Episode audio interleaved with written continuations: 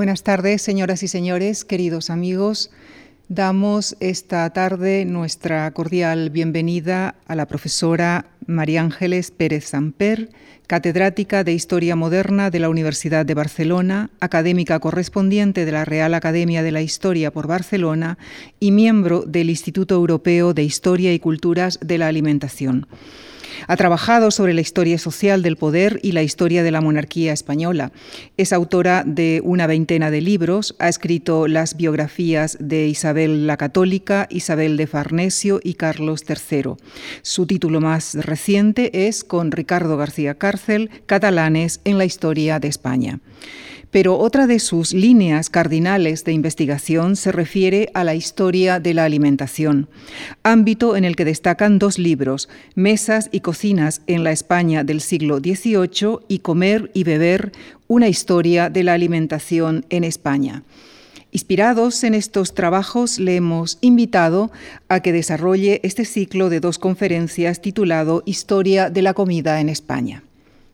Como ustedes saben, la estratégica ubicación geográfica de, España ha dado lugar a una cocina muy diversa como resultado de múltiples influencias, la de la antigua Roma, del mundo islámico, del mundo judío y también la del denominado Nuevo Mundo.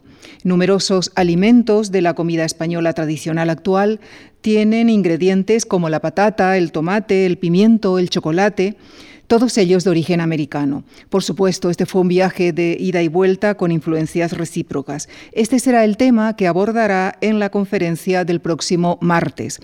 En la conferencia de esta tarde, la profesora Pérez Zamper centrará sobre todo su mirada en el otro lado del mundo. Les dejo con ella en la conferencia que ha titulado Los alimentos que vinieron de Oriente. Muchísimas gracias. Muchísimas gracias a doña Lucía Franco por su amable presentación y muchísimas gracias a la Fundación MAR por invitarme a este ciclo de conferencias. Es para mí un gran honor y un gran placer. Y muy bienvenidos todos, aunque sea a distancia, si conectan con esta conferencia. Les voy a rogar que por un segundo piensen en lo que han comido hoy cuáles eran los alimentos que tenían en sus platos, primer plato, segundo plato, postres. Pues bien, estos alimentos son fruto de una larga historia, una larga historia muy apasionante que es el tema del que hoy vamos a comenzar a hablar brevemente. Y vamos a comenzar a hablar de los alimentos que vinieron de Oriente. España, como ya se ha dicho en la presentación, es una encrucijada de culturas culinarias. ¿Por qué? Porque es una encrucijada de pueblos y culturas, una encrucijada privilegiada donde tantos pueblos, tantas culturas han enriquecido y le han dado diversidad a nuestra historia, pero también a nuestra alimentación. Es una península privilegiada, un espacio geográfico entre el Mediterráneo y el Atlántico, un país fértil, con recursos agrícolas y ganaderos muy abundantes, muy variados, tanto vegetales como animales. Es una península, cuenta con miles de kilómetros de costa, con recursos pesqueros abundantes también, y además de lo que ofrece la naturaleza, pues es el trabajo humano lo que la han hecho realmente receptora y emisora de eh, muchos productos, de muchas técnicas culinarias y de muchas experiencias gastronómicas. Es el nudo de una vasta red que de alguna manera conectaba con Oriente y con Occidente. Fue mucho lo que recibió, lo que vamos recibiendo, pero también mucho lo que hemos aportado. Hacia España han venido pues, muchos pueblos, eh, conquistadores, colonizadores, que, eh, como digo, han traído nuevos alimentos, nuevas técnicas, pero a la vez desde España también se exportó, diríamos así, toda esa experiencia. Y de esa encrucijada y de esa mm, eh, dirección compleja hacia adentro y hacia afuera, pues mm, de, esa experiencia histórica nace la cocina española tal como ha llegado hasta nosotros. A lo largo de la historia, cuando dos civilizaciones han entrado en contacto, El encuentro desarrolla múltiples influencias, enriquece mucho, pero también causa problemas y a veces conflictos y hasta choques violentos y con los sistemas alimenticios el fenómeno pues, ha sido el mismo. Y en este aspecto ha habido momentos de mm, rechazo, pero ha habido también muchos momentos de convivencia hasta que se han creado síntesis diversas ¿eh? Eh, mediante la interacción de los diversos sistemas que habían entrado en contacto. Eh, Claude Fischler, eh, un sociólogo eh, francés, planteó lo que él llama la paradoja del omnívoro.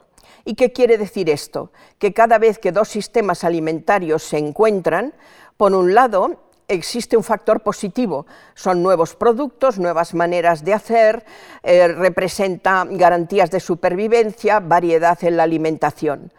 Pero en ocasiones también puede ser gravemente negativo, porque el producto por desconocimiento pues puede ser eh, peligroso o mm, a lo mejor pues se desconoce la manera de combinarlo, de prepararlo y por tanto eh, esto da una sensación, diríamos, de una cierta inseguridad, de manera que por un lado lo nuevo es recibido con gran entusiasmo, pero también provoca una cierta inquietud e incluso un cierto rechazo.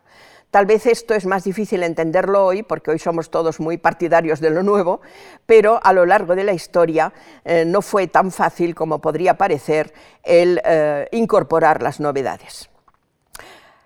Comenzaremos hablando de nuestra realidad más próxima, el Mediterráneo, un espacio, pero también una historia y también una alimentación.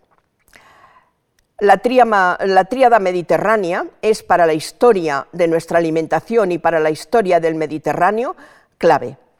El pan, el vino, el aceite son pilares fundamentales sobre los que se basaba la alimentación durante siglos, desde la antigüedad, pero casi, casi hasta eh, mediadas la, mediada la época contemporánea.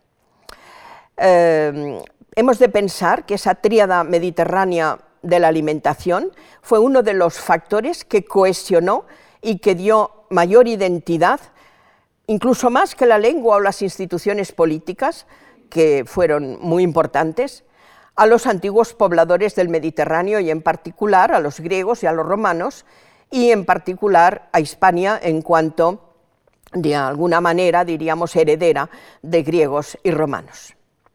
El trigo y el pan siempre se ha asociado con el mundo mediterráneo, en contraposición con el arroz, que es el cereal asiático, o con el maíz, que es el cereal americano.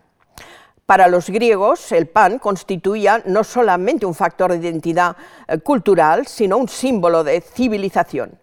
¿eh? De alguna manera era un rasgo distintivo humano. Homero, por ejemplo, ¿eh? llamó a los hombres los comedores de pan. El pan era, por tanto, un alimento sustancial. La vid y el vino constituyen también una de las bases materiales y simbólicas de la cuenca mediterránea y también eh, tienen una fuerza civilizadora muy importante. El vino era, es alegría, fuerza, energía vital y eh, es verdad que todos los excesos son malos, pero el vino era esencial para una de las instituciones culturales más significativas de la antigüedad, que era el simposium, que era el momento de beber juntos para hablar, para hablar de filosofía, de política, para recitar poemas, para disfrutar de la música, de la danza, y por tanto el consumo del vino era una manera ¿eh? de promover esa eh, conversación, ¿eh? animar el ingenio, abrir la mente. Mezclar siempre eh, pan con vino y veremos que también eh, pan con aceite. El olivo y el aceite es el tercero de esta tríada. Eh, también es un símbolo de civilización, de alguna manera un símbolo de la paz frente a los símbolos de guerra más asociados con la caza y con los pueblos cazadores. El olivo significaba cultura, significaba sabiduría. Atenea fue su creadora y fue la que lo otorgó como un don al Ática. Y por tanto, eh, esa idea del olivo eh, como emblema de la victoria y de la paz tiene también eh, pues mucha fuerza. En la antigüedad, el consumo del vino y del aceite de oliva junto al pan marcaba la distinción entre, por ejemplo, romanos y bárbaros. Los bárbaros, en el sentido eh, de contraposición al mundo eh, grecolatino, eran precisamente los que no bebían vino sino cerveza y los que no eh, cocinaban con aceite sino con manteca. Además, fueron símbolos y son símbolos sagrados eh, y eh, esa trinidad alimentaria es un eje simbólico muy potente en las religiones y en las creencias de los pueblos mediterráneos, para griegos, para romanos, para judíos, para cristianos muchísimo igualmente, y tienen por tanto un poder mm, alegórico y, sacralizado muy eh, grande. La romanización, esto es, eh, en fin, uno de los mapas posibles del Imperio Romano, tiene una larga duración y tiene etapas distintas. En la antigüedad, pues eh, fueron muchos los pueblos que dejaron huella en la península ibérica, fenicios, griegos, cartagineses, pero desde luego fue la presencia de Roma la que causaría un impacto mayor y, por supuesto, también en la alimentación. Los romanos introdujeron grandes cambios en la agricultura, y también en las técnicas culinarias y en las costumbres de mesa. La bibliografía es abundantísima, pero permítanme que recuerde la obra de Almudena Villegas Becerril, que, eh, en fin, ha hecho aportaciones muy interesantes y que precisamente en este mismo año pues, publica en Cambridge eh, un trabajo sobre la alimentación en la Hispania romana. Eh, Roma, el primer gran imperio mediterráneo, eh, que de alguna manera mm, unificó eh, ese mundo mediterráneo, pues también fue capaz de unificar no solo los territorios, sino una manera de comer a la romana es decir, que no fue simplemente eh, una imposición militar o política o cultural eh, muy general, sino que entró en la vida cotidiana, entró también en la cocina y en la mesa. En los inicios de la conquista de Hispania, Roma, para abastecer a sus legiones, pues eh, traía a la península trigo, vino, aceite de oliva y el famoso garum que ahora hablaremos la combinación de los productos básicos romanos, esa tríada mediterránea, y los alimentos locales, que naturalmente Hispania también participaba de la tríada mediterránea, pues dieron lugar a una serie de elaboraciones y a una serie, diríamos, de síntesis, como por ejemplo la importancia del aceite eh, de oliva. Eh, tenemos imágenes muy hermosas, eh, precisamente en mosaicos o en pinturas de la época romana, que hacen referencia pues, a los alimentos y a la mesa. Los cultivos típicos de Hispania, según eh, en fin, dejó recogido el famoso agrónomo Columela, que era natural de Gades, de Cádiz, en la Bética, en su obra Los doce libros de agricultura, pues hablaba de los eh, cereales, eh, de las legumbres, eh, destacaba la lenteja, el guisante, el garbanzo, y desde luego, claro, los cereales que ya se cultivaban, pero de una manera un poco mm, menos evolucionada, diríamos, en Hispania, con la llegada de los romanos, pues recibieron un gran empuje, sobre todo con el trigo, y con el trigo pues llegaría la panificación. El pan representaba la alimentación más natural, más sencilla, era un emblema de austeridad, de templanza. Séneca, el célebre filósofo estoico, nacido en Córdoba, consideraba que el pan era el único alimento necesario, era el imprescindible para la vida.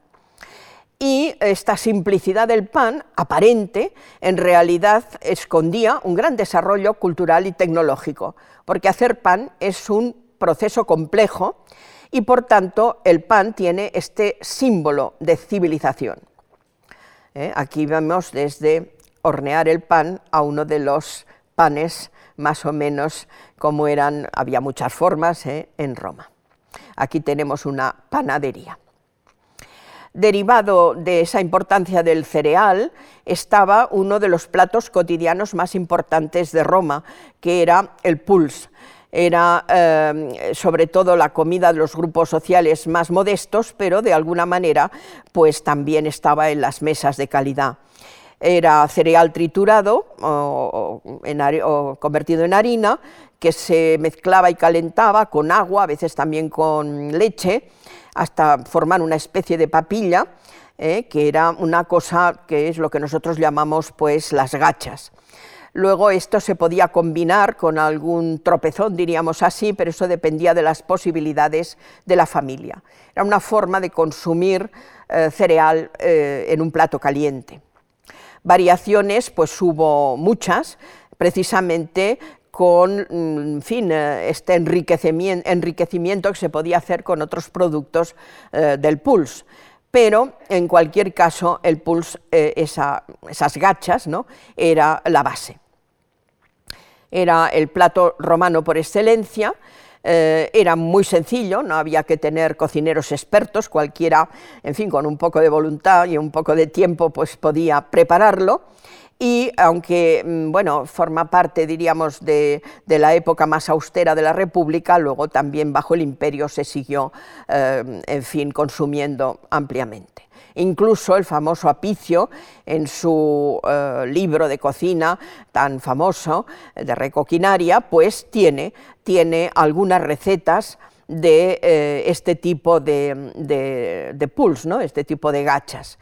Eh, y en este sentido pues es curioso.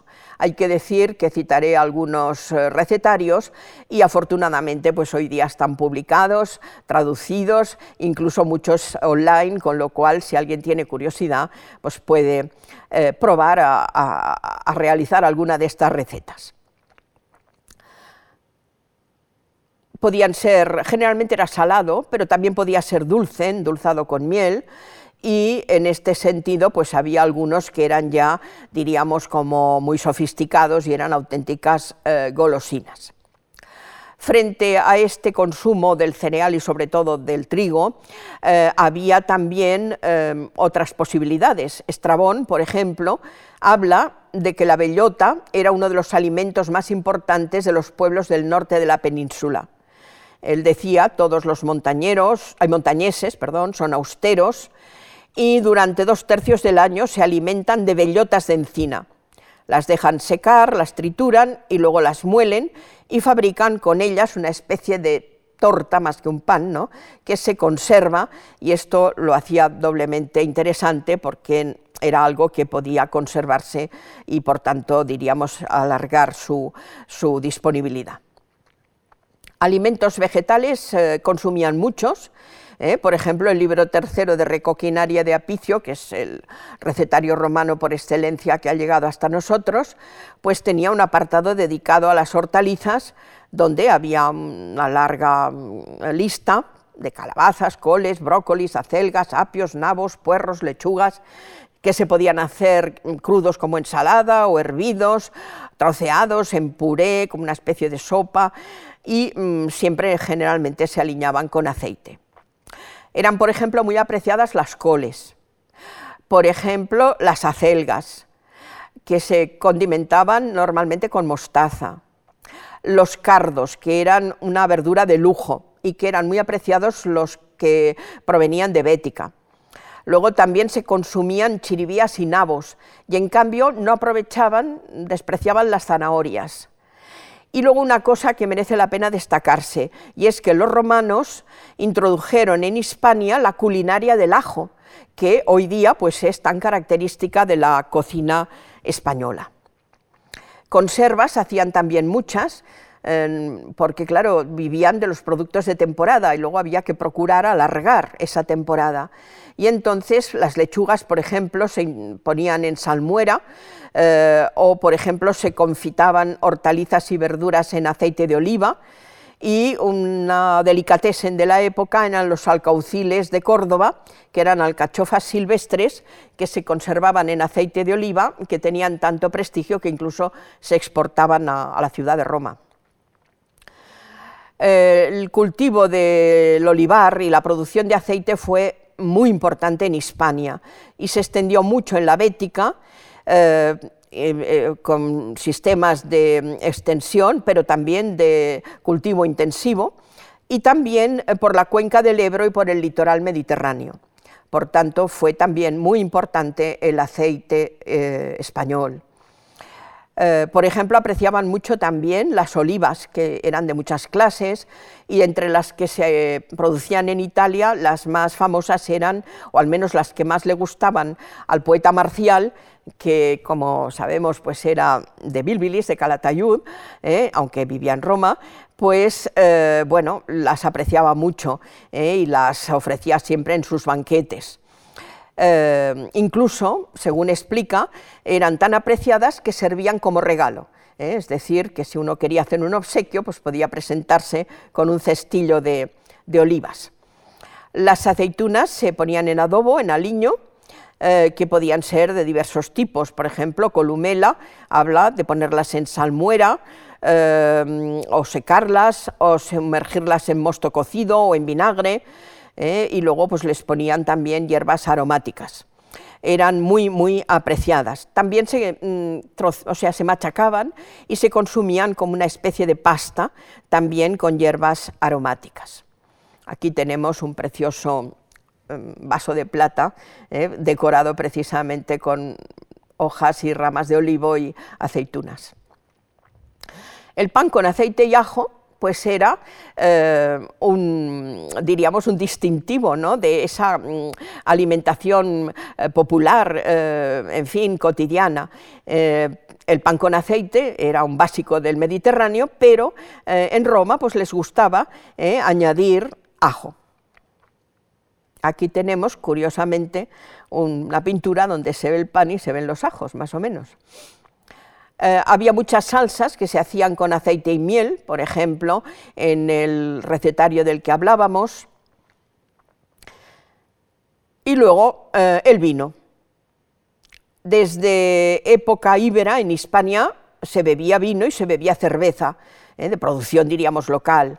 Lo que pasa que el vino siempre representaba eh, una bebida, bebida, de más calidad, era bebida de las élites, mientras la cerveza era más de las clases populares. Cerveza siempre está asociada a la cultura del cereal y tras la romanización eh, continuaría la producción y el consumo, pero mejorados. Es decir, se hizo una em, manera, se, eh, aprendió una manera de, hacer vino y de hacer cerveza, diríamos, de mejor calidad.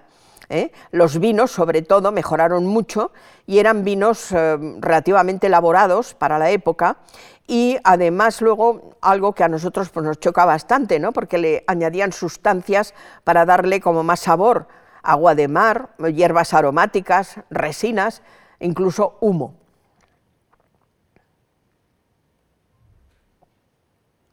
Vemos algunas imágenes una cosa muy típica era el aperitivo romano. Habían vinos de muchas calidades, de muchos tipos, eh, vinos secos, vinos dulces, y las comidas se abrían con vinos aperitivos. Y entonces era muy típico acompañarlos con estas aceitunas aliñadas que hablábamos. Eh, y entonces Marcial, por ejemplo, pues dice esto, que eh, era muy típico comenzar y también acabar los banquetes con eh, estos famosos vinos eh, especiados y las olivas. Aquí tenemos uno de estos vasos con olivas. Hispania poseía también abundante ganado, sobre todo vino, caprino, vacuno y porcino. Disponía de muchísima caza, porque claro, entonces había muchos bosques, mucha tierra libre, diríamos, y entre la caza menor, pues muchas liebres y conejos, ¿no? Dicen que el nombre de Hispania, pues a lo mejor viene de esta presencia de los conejos. Aquí vemos una imagen de, caza donde han cazado algo que parece un jabalí. Eh, de los numerosos rebaños de ovejas, cabras y vacas, eh, se, mm, bueno, se utilizaban también como carne y sobre todo se apreciaban los carneros jóvenes, los corderos. Eh, la carne se consumía fresca, pero también en conserva, sobre todo en salazón, y la caza siempre fue muy importante. Eh, las legiones romanas, cuando conquistaron Hispania, muchas veces vivían de cazar, o sea, de la caza disponible, pero la caza era importante como consumo de carne siempre. Del ganado porcino, los jamones hispanos, pues ya eran entonces muy famosos y no solo en Hispania, sino en todo el imperio. Había muchos, además de los jamones, embutidos y chacinas, que incluso algunos eran bastante parecidos a los actuales.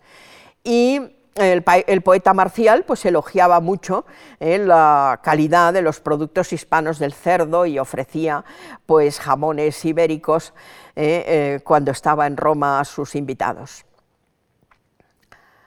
Un capítulo muy interesante es la pesca. Las costas de Hispania contaban con mucha pesca y muy variada, eh, en fin, se podría hacer una lista larga, congrios, murenas, sardinas, boquerones, almejas, mejillones, ostras, pulpos, calamares, pero lo más, lo más apreciado eran los atunes del estrecho de Gibraltar. Se capturaban en las almadrabas, que tienen una gran antigüedad, como saben, dos veces al año, en primavera y en otoño. Y este consumo de pescado pues, fue muy importante en Hispania y desarrolló un comercio muy activo. Por ejemplo, uno de los pescados preferidos de los romanos eran los salmonetes. Y, eh, bueno, por ejemplo, Columela, que era natural de Cádiz y sabría bastante de pescado, digo yo, pues eh, apreciaba mucho la gallineta. O sea que tenemos detalles sobre los gustos de unos y de otros. Y en muchos mosaicos pues vemos una representación preciosa de los peces del Mediterráneo, incluso de otras partes. El atún de Cádiz, eh, pues ya digo, eran los más apreciados, eh, se preparaban también en salmueras, lo que se consideraba como bocado más exquisito era la cola, las cocochas y la ventresca. Y el garum uno de esos misterios eh, para nosotros de la fama que tenía, eh, en fin, esta salsa. ¿eh? era uno de los ingredientes pues, más populares de la cocina romana, que era un pescado fermentado, se ponía al sol, se dejaba sacar secar al sol, pero claro, el resultado era una salsa de un gusto muy intenso, muy salado, que mm, resulta un poco extraño, pero es que lo hemos de entender como un potenciador de sabor, no tanto como una salsa que se añadiera ahí en grandes cantidades, sino para realzar los sabores eh, con este punto eh, un tanto, diríamos, salado y picante. ¿no? Eh, Apicio, por ejemplo, pues lo utiliza muchísimo en sus recetas. la salazón del pescado y la elaboración del garum fueron un negocio muy importante y desde luego en Hispania importantísimo. Una de las factorías más grandes y más importantes estuvo en Bailo Claudia, en Cádiz, y había muchas, había muchas desde Malaca hasta Tarraco, eh, incluso en Barcelona, eh, pues también eh, en el Museo de, la Ciudad hay excavaciones en los sótanos donde se ve alguna de estas factorías. Esta es Bailo Claudia.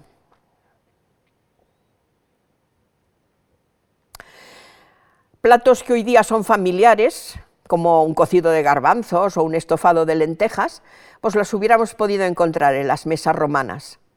Eran también muy populares, por ejemplo, las salchichas, y eran muy populares también algo que parece, pues en fin, como muy actual, las albóndigas, incluso albóndigas que se ponían sobre una especie de plancha o de eh, piedra mm, caliente y que se chafaban o se aplastaban y que por tanto eran algo muy parecido a las hamburguesas nuestras actuales. Había platos muy complejos y platos eh, muy sencillos. Por tanto, claro, no es lo mismo, siempre tenemos más referencias de la alta gastronomía, de la alta culinaria, que ha dejado como más huellas, pero hemos de hacernos cargo ¿no? de que había pues, muchos niveles. Y eh, bueno, en Roma, eh, a nivel de técnicas culinarias, pues algunas muy sofisticadas, como la elaboración del paté de ortigas de mar, o el faisandage para la caza de pluma, o el relleno y el asado de aves y también del cerdo. O sea que hay de todo, hay cosas muy sofisticadas y cosas muy simples, como el pulse del que antes hablábamos. También los dulces son muy interesantes. Para los postres se tomaban quesos frescos o curados, acompañados de frutos secos y con miel, incluso los días de más calor, que eran muchos, pues sorbetes, eh, y luego algo que llama un poco la atención, que son los flanes, algo muy parecido a los flanes nuestros, existía ya en Roma, pero naturalmente no endulzado con azúcar de caña, sino con miel. Muy significativo por la presencia que tienen, incluso hasta hoy, en la cocina española, los dulces de masa frita. ¿eh? Eh, algo parecido a lo que serían las torrijas, las hojuelas, las flores de sartén. Y recetarios que las recogen, ¿eh? como de recoquinaria, donde también hay alguna de estas recetas. El poeta Marcial, ¿eh? que lo cito repetidamente precisamente por ser un hispano, pues eh, luchaba ¿no? entre los excesos gastronómicos, que a veces se quejaba ¿no? de que su cocinero le hacía gastar mucho dinero, y en cambio él mm, era más amante de una vida pues, más eh, sobria, ¿no? donde, pues, en fin, pudiera invitar a un amigo a comer unas improvisadas albóndigas, porque ahí lo importante no eran las albóndigas, era la amistad. Y eh, en los epigramas de Marcial, pues hay varias de estas referencias a, estas, eh, en fin, a estos mm, banquetes, ¿no? Eh, puerros de olor intenso, una loncha de atún, una col verde, en fin, una morcilla sobre las gachas blancas, habas amarillentas con tocino rojizo, en fin, el postre uvas pasas, peras, castañas asadas, en fin. Es curioso releer a veces textos literarios, pero en clave, diríamos, gastronómica. Estrabón decía que Hispania, eh, en fin, producía de todo y en abundancia. Y esto es lo que hará que eh, se convierta también en objeto de exportación todos estos productos. La vía de la Plata, que era una de las vías, diríamos, importantes de comunicación, en fin, con Europa, diríamos así, ¿no? con el norte, con la Galia, Mm, desde el sur de España y que era una mm, ruta de conexión donde por lo visto circulaba mucha de esta chacinería y muchos de estos jamones de los que hablábamos. Pero la vía más importante eh, fue el Guadalquivir, que eh, luego pues, conectó con el Mediterráneo y entonces a través de esa vía fluvial y marítima pues es por donde circularon mucho, mucho cereal, mucho aceite, eh, mucho vino. En Hispania, las mm, mayores eh, regiones productoras de vino fueron la bética y la tarraconense y se mm, exportó mucho vino a Roma. ¿eh? pero sobre todo será aceite lo que se exportará.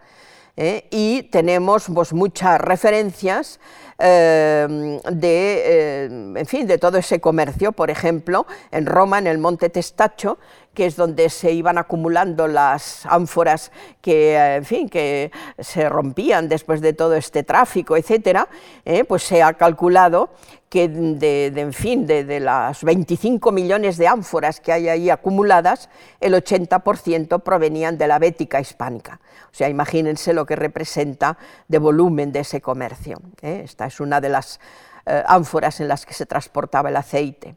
Y quiero recordar también la obra importante de José María Remesal, eh, que, eh, en fin, ha estudiado eh, mucho todo el comercio de los alimentos en Roma y que dirige las excavaciones arqueológicas precisamente de este monte Testacho en Roma.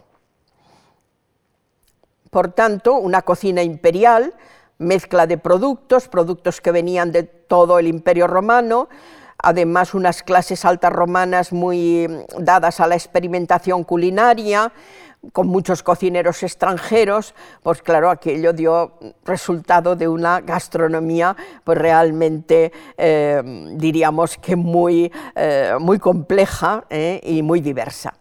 habrá grandes banquetes que, en fin, eh, han dejado pues también sus huellas, eh, por ejemplo, el propio Marco Gabio Apicio, eh, que es el autor, al menos a él se le atribuye ese famoso recetario de recoquinaria, pues entre banquete y banquete parece que tuvo tiempo también de, de escribir, aunque parece que más que suyo propiamente, se trata de un compendio posterior. Fue una cocina para ricos, pero también para pobres, porque, en fin, mucha de la gente sencilla, de la gente que trabajaba, diríamos así, vivía de, lo que nosotros llamamos comida para llevar. ¿eh? Precisamente hace poco en Pompeya se ha descubierto eh, uno de estos termopolios, que es donde se servían comidas y bebidas eh, que luego pues, consumían por la calle. Este es una imagen. Bien, pasando a una etapa un poco posterior, la España de las tres religiones, que son también tres cocinas, cristianos, judíos, musulmanes, que convivieron durante siglos en la península, las tres grandes religiones monoteístas, que tenían diversas creencias religiosas, pero también esta, esta religión les llevaba a una manera de vivir y de comer, pues que tenía sus peculiaridades y que además fue muy importante en Hispania y en la península ibérica. ¿Por qué? Pues porque eh, esto no se dio en otros países de Europa. Eh, entre los tres grupos eh, hubo muchos rechazos, muchas incomprensiones, pero también hubo muchas influencias, muchos intercambios que hicieron que bueno, la cocina española se beneficiara de todas estas aportaciones cereales y legumbres seguían siendo la base, la base para todos, la base diríamos eh, permanente, constante, pero luego veremos que habrá eh, cosas pues, más eh, peculiares. La alimentación sefardí, de los judíos de Sefarad, de los judíos de España. desde la antigüedad estaban presentes en la península y practicaban sus complicadas normas culinarias que eh, dejarían pues, eh, una huella. Eh, el principio básico del que derivan todas esas ideas de, de, lo que se puede comer y lo que no se puede comer para la ley mosaica es el concepto de lo puro y lo impuro.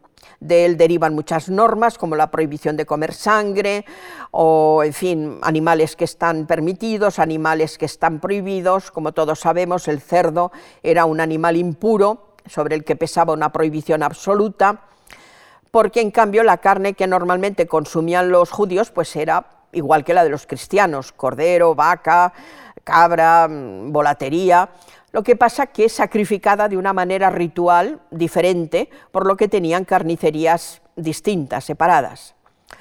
El pescado, pues también había unos que podían consumirlo, otros no, eh, solo podían comer pescado que tuviera aletas y escamas, mm, yo que sé, el marisco pues no, y también el vino, que esto era común eh, y que diríamos todos gozaban de él, eh, pero que también tenía unas normas de elaboración especiales, rituales, con lo cual eran vinos diferentes.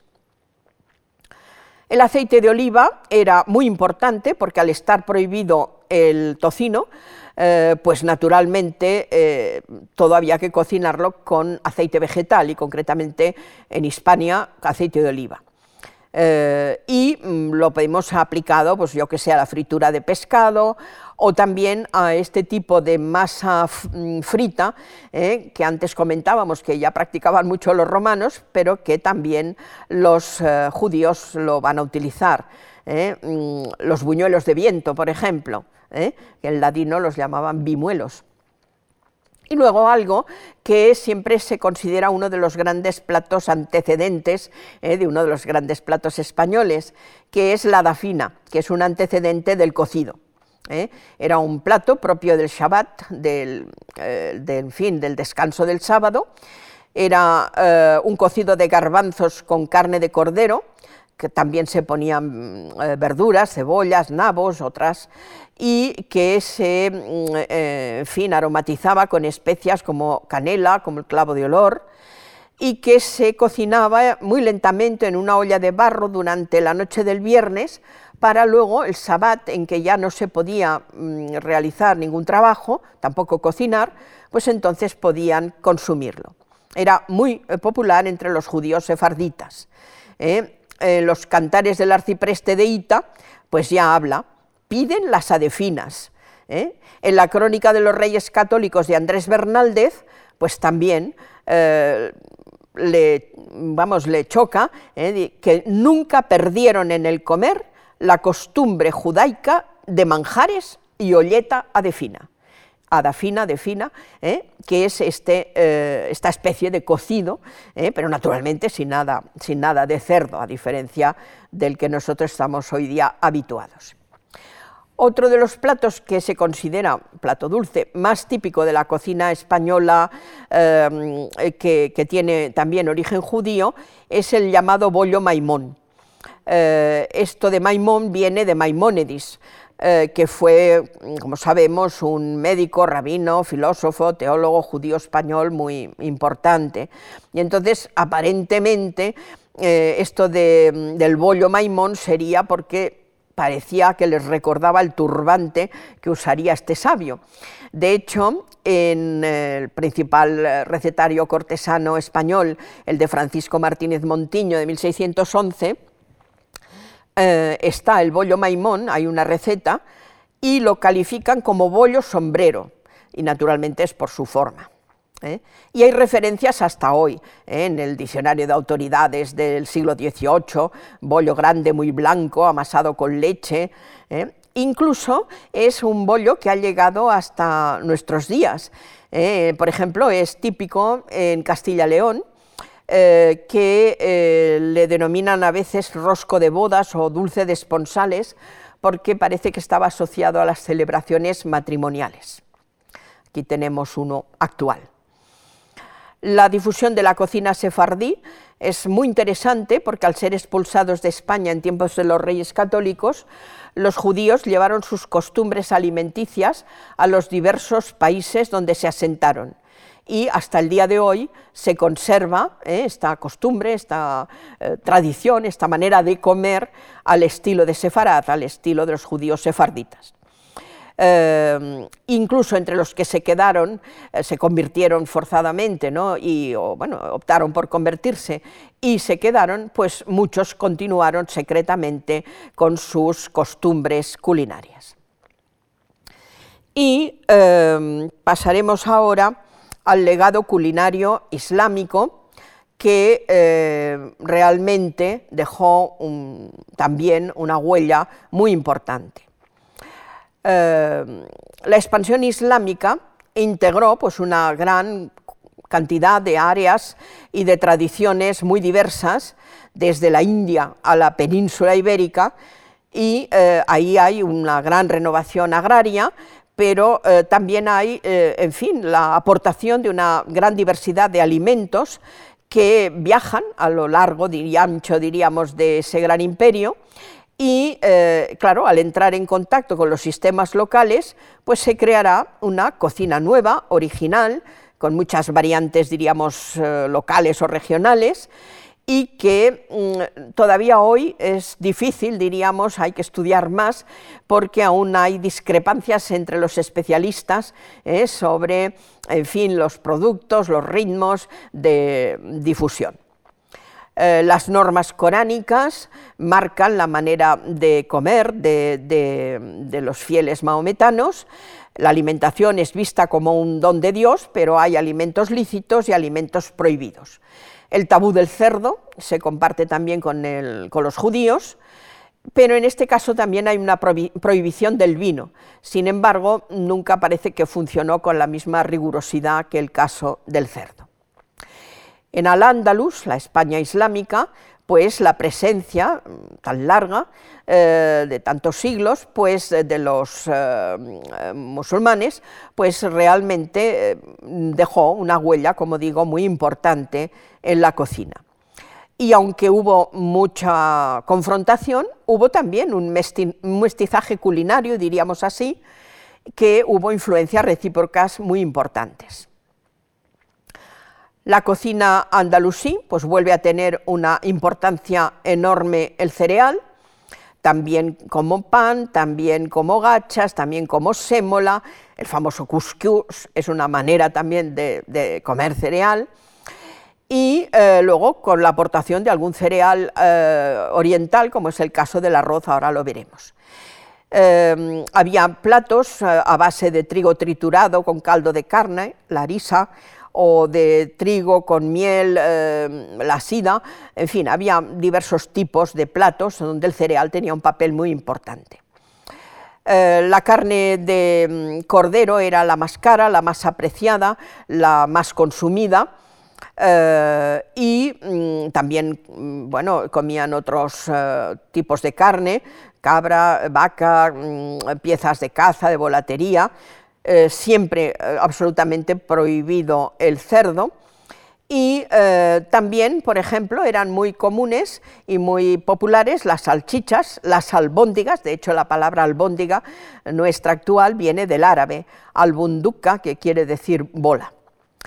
Bien, el pescado también se consumía, aunque era el alimento de los hispanomusulmanes más humildes y siempre se freía con aceite de oliva. Era también eh, muy típico el escabeche, que ya lo habían utilizado los romanos, pero que los musulmanes le darán su propio estilo y que ha llegado, en fin, con tanta eh, fuerza, diríamos, hasta el día de hoy. Luego eran muy eh, amantes también de los dulces fritos o al horno, o sea que vemos que hay una serie de productos de, diríamos, de continuidad o de maneras de hacer, ¿no? Y eh, la gran novedad pues será el azúcar de caña del que ahora hablaremos que claro antes el endulzante único era la miel y que gracias pues a, la difusión de los eh, del imperio islámico pues realmente también llegó la caña de azúcar hasta la península eh, Abderramán III, por ejemplo, pues hacía traer nieve desde las montañas para preparar sorbetes. ¿Eh? o sea que igual que con los romanos, pues también en esta etapa ¿eh? lo de las bebidas frías, y, en fin, era muy, muy apreciado. Eh, hay muchos recetarios, o varios muy importantes recetarios en el mundo musulmán, y al occidente islámico, más relacionados con, con, España, pues hay dos. Uno del Magreb, que es un recetario anónimo de cocina hispano-magrebí, y otro de propiamente al Andalus, de Iván Racine, que está escrito en Murcia en el siglo XIII. La cocina hispano-magrebí, pues, eh, en fin, eh, es muy interesante, da una gran variedad, eh, incluso hay platos que califica de judíos, lo cual quiere decir que hay también una síntesis ¿no? con, la cocina judía. Es una cocina muy rica, muy variada, y em, presta mucha atención a las especias, a las hierbas aromáticas. ¿eh? Aquí tenemos un plato de berenjenas, ahora hablaremos de los productos y cómo llegan, y aquí las famosas albóndigas, naturalmente sin salsa de tomate, porque eso es muy posterior. Y el recetario de Iván Racine, em, pues es muy interesante, es un personaje muy relevante, pertenece a una familia murciana de filósofos y juristas, o sea, no es un personaje cualquiera, y escribió mm, una serie de obras que hoy día se han perdido, pero se ha conservado el recetario de cocina, relieves de las mesas acerca de las delicias de la comida y los diferentes platos. 428 eh, recetas en 12 capítulos que abarcan todo tipo de productos, los cereales siguen teniendo mucha importancia.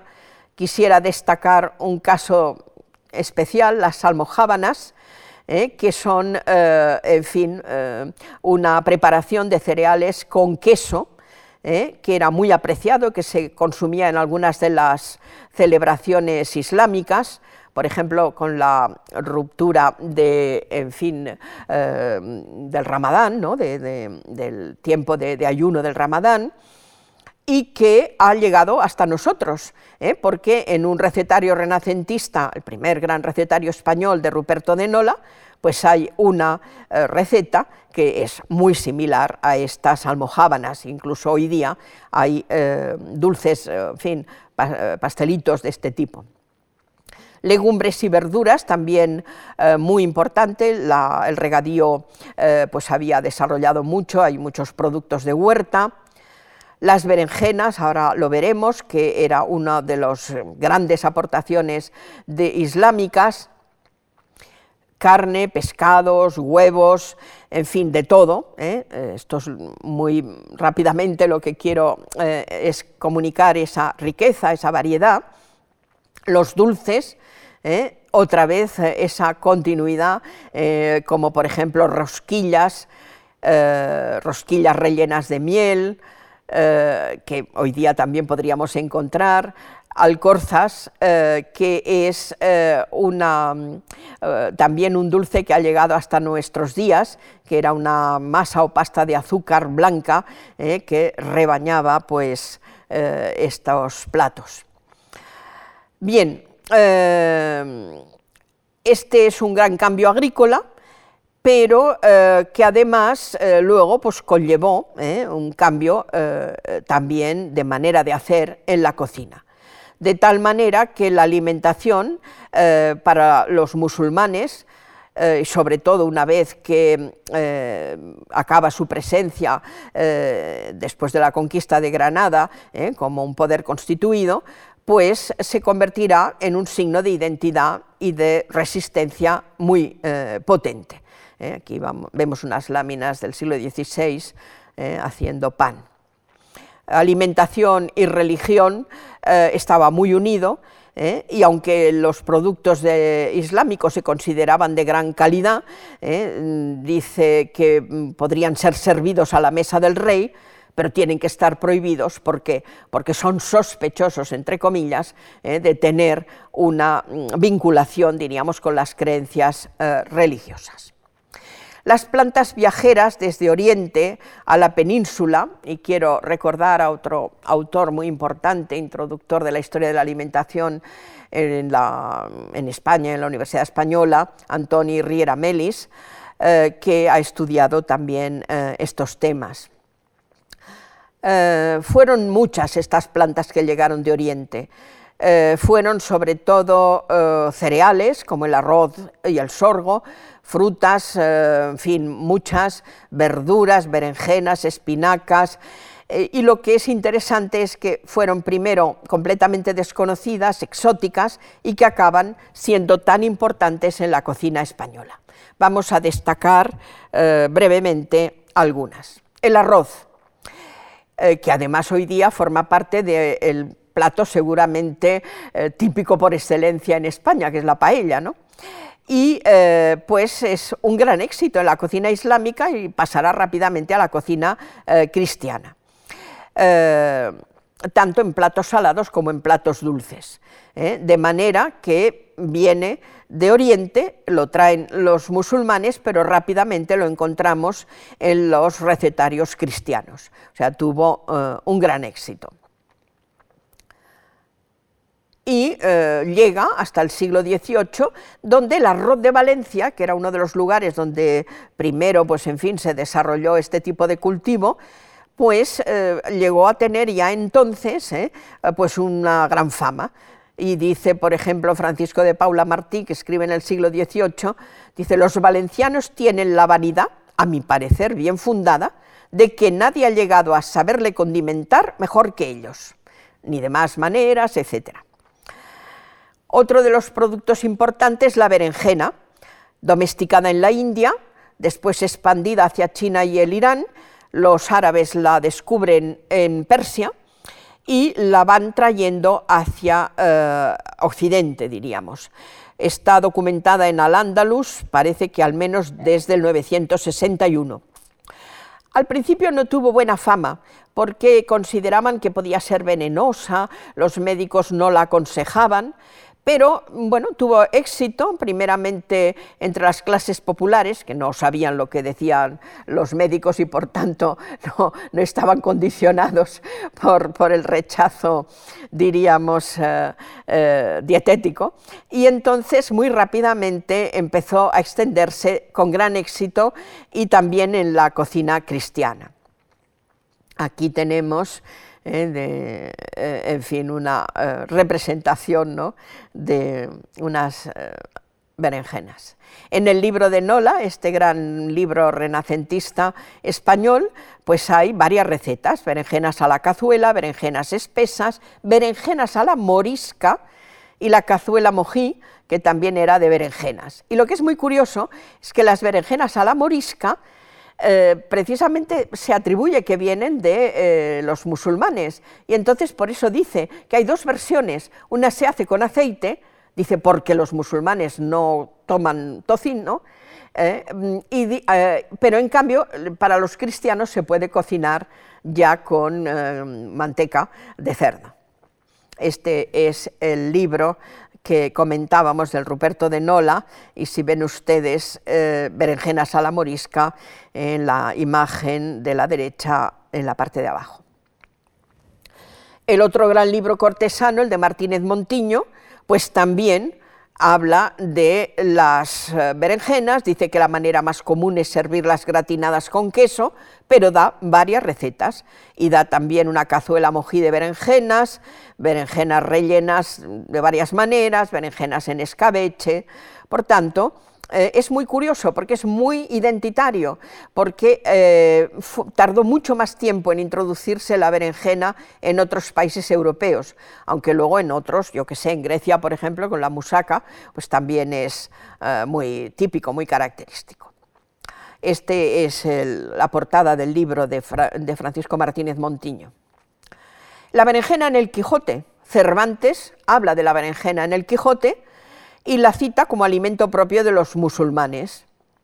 el autor de la historia se llama Cide Amete Berenjenal. Ese nombre es de moro, respondió don Quijote. Así será, respondió Sancho, porque por la mayor parte he oído decir que los moros son amigos de berenjenas, es decir, que les gustaban las berenjenas. Otra verdura muy importante, la espinaca originaria del Nepal y del noroeste de la India, se expande también hacia China e Irán, también la localizan ahí en Irán, en Persia, en el eh, creciente fértil, y la traen hacia los países mediterráneos. Eh, en Al-Ándalus eh, es muy precoz, desde el siglo X, y en cambio esta goza de gran prestigio. Uno de los médicos dice que es la reina de las verduras y eh, efectivamente pues eh, se utilizaba mucho, aunque los grupos privilegiados que eran muy partidarios de comer carne y pocas verduras, pues la utilizaban más bien como adorno, como contorno. En los libros de cocina hay muchas recetas también de espinacas, espinacas picadas, eh, con acelgas y borrajas es eh, ingrediente de lo que llaman potaje moderno en el libro de Ruperto de Nola. Importantísimos los cítricos, que eh, pertenecen su origen a una zona entre la India y Birmania, que luego fueron domesticados en China, en la India, en Malasia, y entonces eh, mm, traen hacia eh, Occidente por parte de los musulmanes. Cada uno hay de muchos tipos y cada uno tiene su propio ritmo. Eh, es muy interesante porque mm, hay dos tipos de naranjo muy diferentes. Uno es el naranjo amargo y otro el naranjo dulce. Y la fruta que primero se conoció fue la naranja amarga en toda la época medieval, la única que se conocía en España era la naranja amarga, que es la que se llevará también a América. Y será más tarde cuando los portugueses traerán la naranja dulce, eh, que serán la Citrus sinensis y la Citrus reticulata, que en español las conoceremos como naranja de China y naranja mandarina o tangerina. Al final, ¿eh? Eh, la naranja eh, a secas es, en fin, la naranja amarga, y en cambio mm, luego hay una naranja dulce que es la que se acabará imponiendo. Y luego también está otro tipo que es la mandarina. Al principio hay mucha confusión porque, claro, se parecen todas eh, mucho, no hay un estudio, diríamos, botánico, eh, científico completamente, diríamos, eh, claro. era muy importante todos estos cítricos para hacer mermeladas y mm, dulces de muchos tipos, había una mermelada de naranja amarga muy apreciada, pero también porque el sabor agridulce era muy apreciado, era de mucho gusto. Nosotros hoy día si nos dicen salsa agridulce nos parece una cocina oriental y sin embargo pues era muy típica española en la época del Renacimiento. Las naranjas pues, tuvieron un papel muy importante en la cocina, incluso en la mesa. ¿Eh? porque mm, se hacían muchas preparaciones de carne, de pescado, ¿eh? en que, por ejemplo, el pescado, ¿eh? como estos besugos que vemos aquí, pues en lugar de, mm, en fin, aromatizarlos con limón, que es lo que solemos hacer nosotros hoy día, pues se hacía con naranja. ¿Eh? y aquí vemos, por ejemplo, el servicio de una mesa eh, muy espectacular, donde lo que hay son naranjas, porque igual que se utilizaba la sal y mm, las especias, se utilizaba, eh, en fin, la, la naranja o el limón. Importantísima la caña de azúcar, hibridación de una serie de especies silvestres, que también se va a traer por parte de los, mm, bueno, será domesticada en la India y será luego traída hacia Occidente por los musulmanes. Eh, en Al-Ándalus está ya eh, comprobada su existencia desde la primera mitad del siglo IX. La difusión fue, fue relativamente lenta, eh, porque la técnica es compleja y porque eh, eh, era escaso y entonces estaba solo al alcance de personajes eh, muy acomodados, o sea, gente rica y poderosa. pero tuvo un éxito enorme en la farmacopea, pero también en la cocina, y pasó rapidísimamente a la cocina cristiana. El azúcar en la cocina cristiana está, en fin, por todas partes. Eran apasionados del dulce, y eh, lo utilizaban, eh, en fin, en todo tipo de platos, porque no había una eh, diferenciación tan clara como la que nosotros normalmente utilizamos, platos salados al principio y en todo caso un plato dulce como postre al final.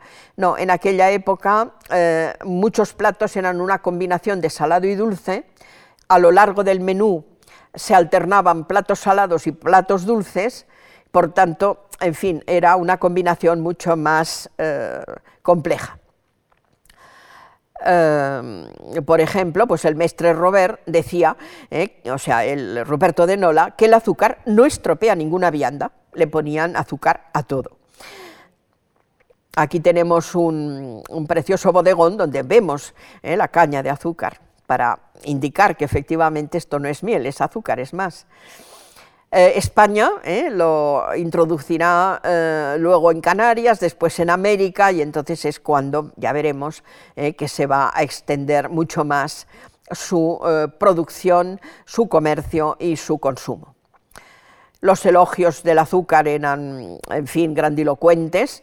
Miguel de Baeza, que es el autor del primer libro de confitería publicado en España en 1592, él es un, confitero de Toledo, pero publica en Alcalá de Henares, pues dice, en las cosas que Dios ha criado para bien provecho de los hombres, es una de ellas el azúcar, por ser tan suave y dulce y de mucho provecho para muchas cosas. O sea que, como ven, no tenían demasiados problemas con el dulce. De la cocina islámica a la cocina cristiana, ¿eh? las referencias son inmediatas, son continuas, hay muchísimas síntesis, muchísimas influencias. Y quisiera, ¿eh? como ejemplo literario, referirme a mm, La Lozana Andaluza, ¿eh?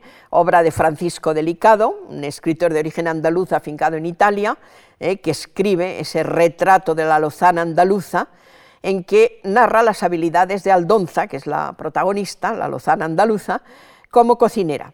Y es muy interesante porque ahí se ve eh, esa síntesis de platos islámicos, judíos, cristianos, eh, todo eh, en una síntesis casi perfecta.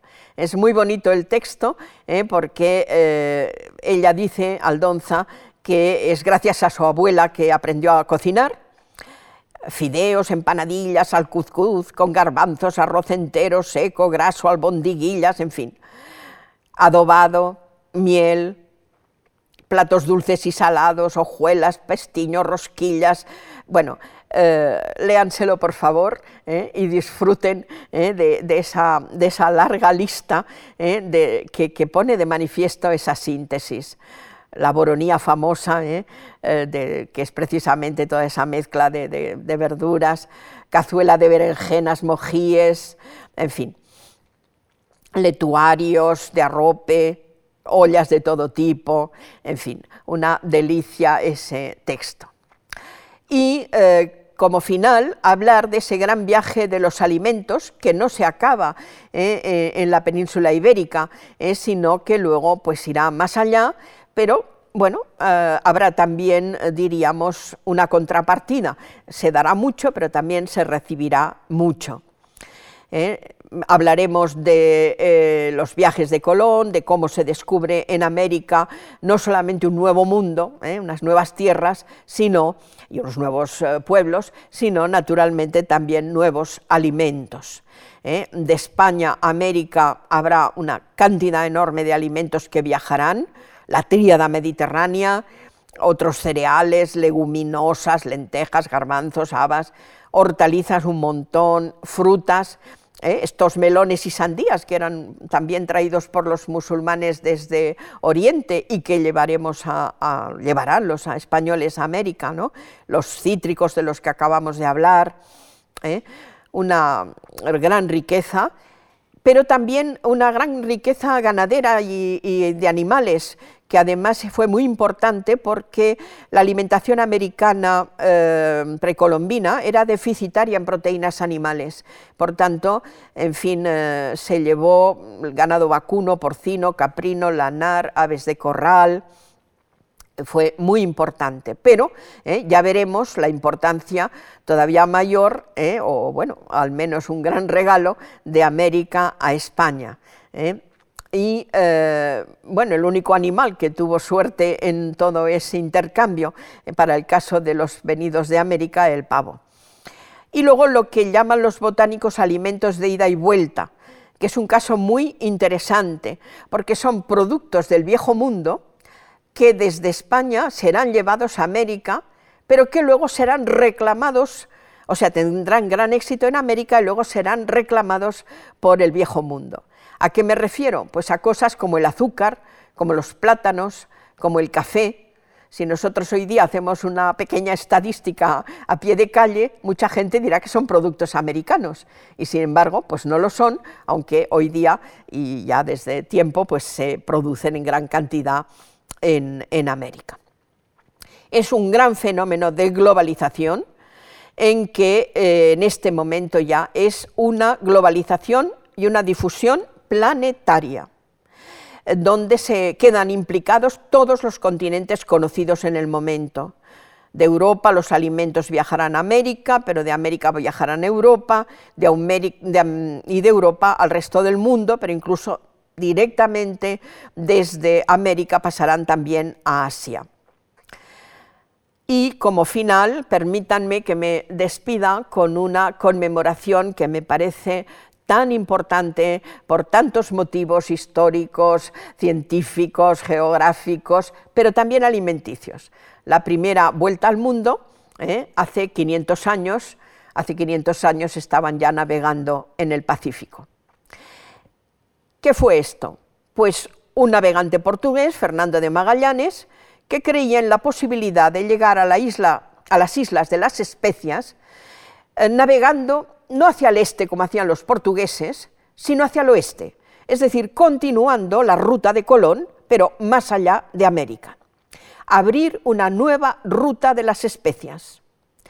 Es importantísimo ¿eh? porque ese fue diríamos, uno de los mm, empujes de, las fuerzas eh, que llevaban eh, a todo ese despliegue, a toda esa, em, eh, en fin, esa proeza ¿no? de navegar mm, por todo el mundo.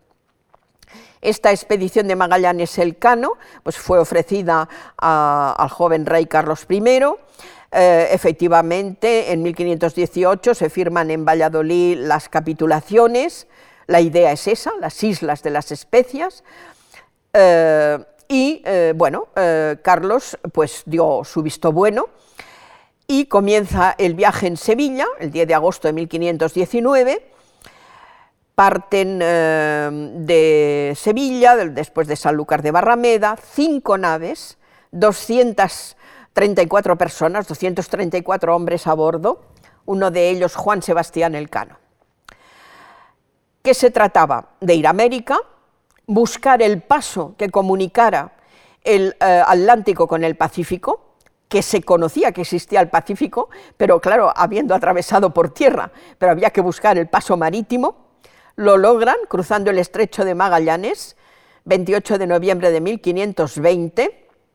No era nada fácil, ¿eh? Porque había, eh, en fin, eh, muchas salidas y entradas que no siempre se podía encontrar, ni mucho menos a la primera.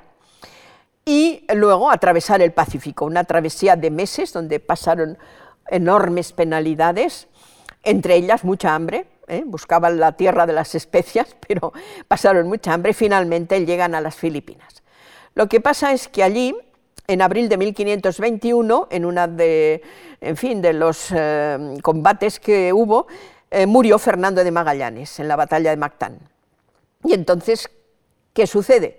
Sucede que hay que llegar todavía a la isla de las especias, como efectivamente se llega finalmente, es el objetivo de su viaje, cargan las naves hasta, bueno, las que quedaban hasta, hasta arriba y eligen a Juan Sebastián Elcano para capitanear el viaje de regreso. Bueno, no podemos entrar en detalles, pero navegando hacia el oeste, por el Océano Índico, dando la vuelta a África, pues llegarán a España. Es la primera globalización realmente planetaria. El 8 de septiembre de 1522, la nave Victoria, que fue la única que, volvió, eh, pues eh, llegó a Sevilla y había dado la vuelta al mundo. Esta es una reproducción de la nave, de la Victoria, y esto es clavo, porque esa nave, esa nave que es la que sobrevivió, pues iba cargada de 27 toneladas de clavo de olor, que era una fortuna increíble para la época solo eh, volvieron 18 hombres. Bajaron eh, en procesión de la nave Victoria, descalzos, con cirios en la mano, porque en una de las innumerables tormentas habían prometido eh, que irían a la Virgen de la Victoria en Triana a dar gracias si se salvaban. Y lo que es muy significativo es que no solamente era la proeza de traer la nave cargada de clavo, sino ser conscientes de lo que habían hecho. Y es lo que escribe el Cano al emperador Carlos desde la nave Victoria. Aquello que más debemos estimar y tener es que hemos descubierto y dado la vuelta a toda la redondeza del mundo. O sea, sabían lo que habían hecho y además pues nos hicieron el favor eh, de ponernos en contacto también eh, con, eh, en fin, uno de los grandes ingredientes aromatizadores y, en fin, sofisticadores de nuestra alimentación, que son las especias. Y bueno, esta es la Virgen de Triana, donde ellos fueron a dar las gracias por volver. Muchísimas gracias por su atención y muy especialmente a las personas que se han conectado y que, eh, en fin, desde lejos, eh, pero han seguido esta vuelta al mundo que acabamos de finalizar, espero que felizmente. Gracias.